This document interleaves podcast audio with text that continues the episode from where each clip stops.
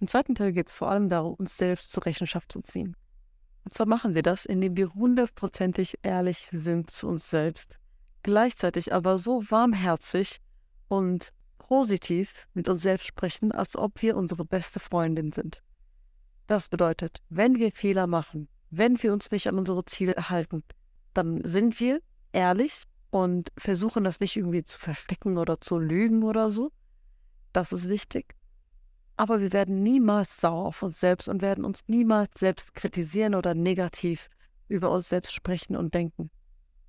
Das ist wichtig zu verstehen, dass das eine Rolle spielt. Es spielt eine Rolle, wie deine eigene innere Stimme zu dir selbst steht und ob du ein Mensch bist, der positiv mit sich selbst umgeht oder negativ. Weil glaub mir, Menschen, die mit uns negativ umgehen und negativ zu uns sprechen, davon haben die meisten Menschen genug in ihrem Leben oder hatten sie zumindest in ihrem Leben. Und wir dürfen auf gar keinen Fall diese Person für uns selbst sein, weil wir sind uns am nächsten. Denk mal darüber nach. Du stehst dir selbst am allernächsten. Es gibt niemanden, der dir selbst näher steht, als du dir selbst stehst. Und deshalb, dieses Kapitel im Arbeitsbuch habe ich es begonnen mit einem Vertrag mit dir selbst. Und zwar sagst du ich, dein Name, verpflichte mich zu folgenden Dingen.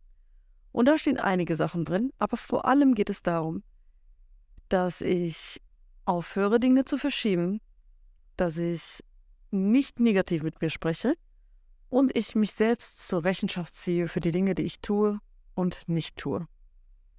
Aber es ist auch wichtig, dass wir das machen, während wir unserer körperlichen und mentalen Gesundheit ganz nach vorne stellen.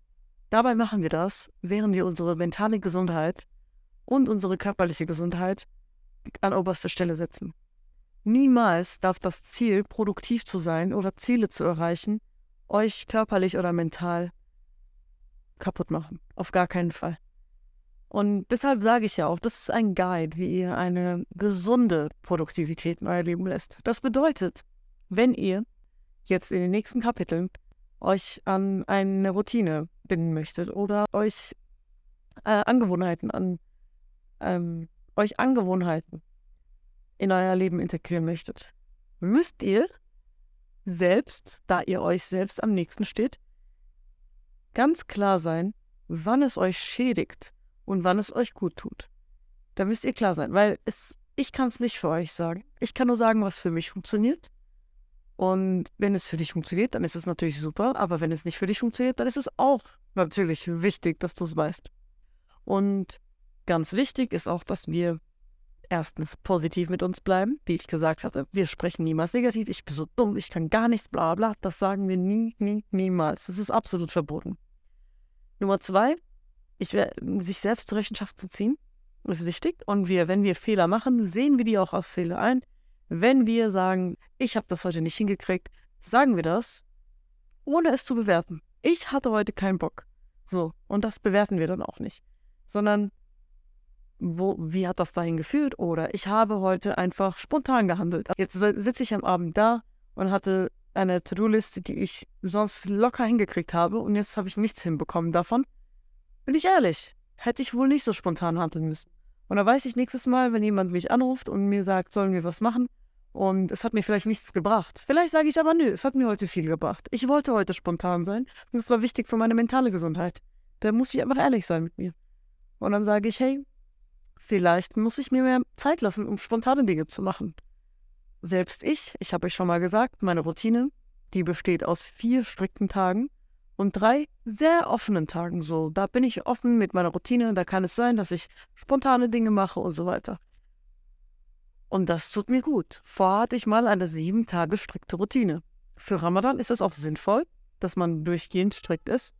Das dritte ist, wie ich gesagt hatte, wir sind freundlich, warmherzig und ehrlich mit uns. Und wir gehen uns wirklich nur, wir werden uns nur darauf fokussieren, was wir tun können. Wir werden uns nicht auf die Sachen fokussieren, die außerhalb unserer Kontrolle liegen, sondern wir werden uns nur auf die Dinge fokussieren, die wirklich in unserer Kontrolle und unserer Macht liegen und Dinge, die wir selbst persönlich machen können. So, jetzt gibt es einen Plan, einen Accountability Sheet nenne ich den.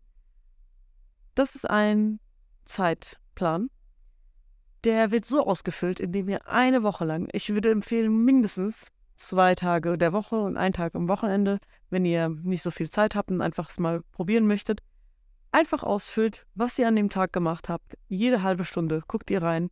Was habe ich gemacht? Von wann bis wann habe ich was gemacht? Wann habe ich geschlafen? Wann bin ich aufgewacht? Wann habe ich gefrühstückt? Wann war ich am Handy für längere Zeit? Und so weiter. Einfach das mal eintragen, ganz ehrlich, ohne zu bewerten, um zu schauen, was mache ich eigentlich mit meiner Zeit. Weil nur dann, wenn wir ein gutes Verständnis haben von unserer Zeit und dann im Nachhinein sagen, was möchte ich mehr haben und was möchte ich weniger haben in meinem Leben, können wir eine Routine aufbauen, die auch nachhaltig ist. Weil wir müssen sie natürlich auf irgendwas basieren und am besten basiert ihr sie auf euer echtes Leben und auf euer Leben momentan. Die Regeln sind dieselben wie im Vertrag. Wir werden ehrlich sein. Wir werden hundertprozentig akzeptieren, wo wir gerade sind. Und wir werden absolut nicht negativ mit uns selbst sprechen. Das sind die drei Dinge, die extrem wichtig sind, wenn wir das machen.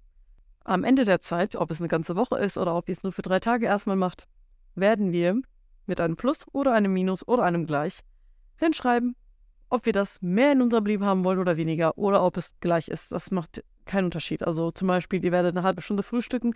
Diese Zeit werdet ihr natürlich nicht rausnehmen aus eurem Leben.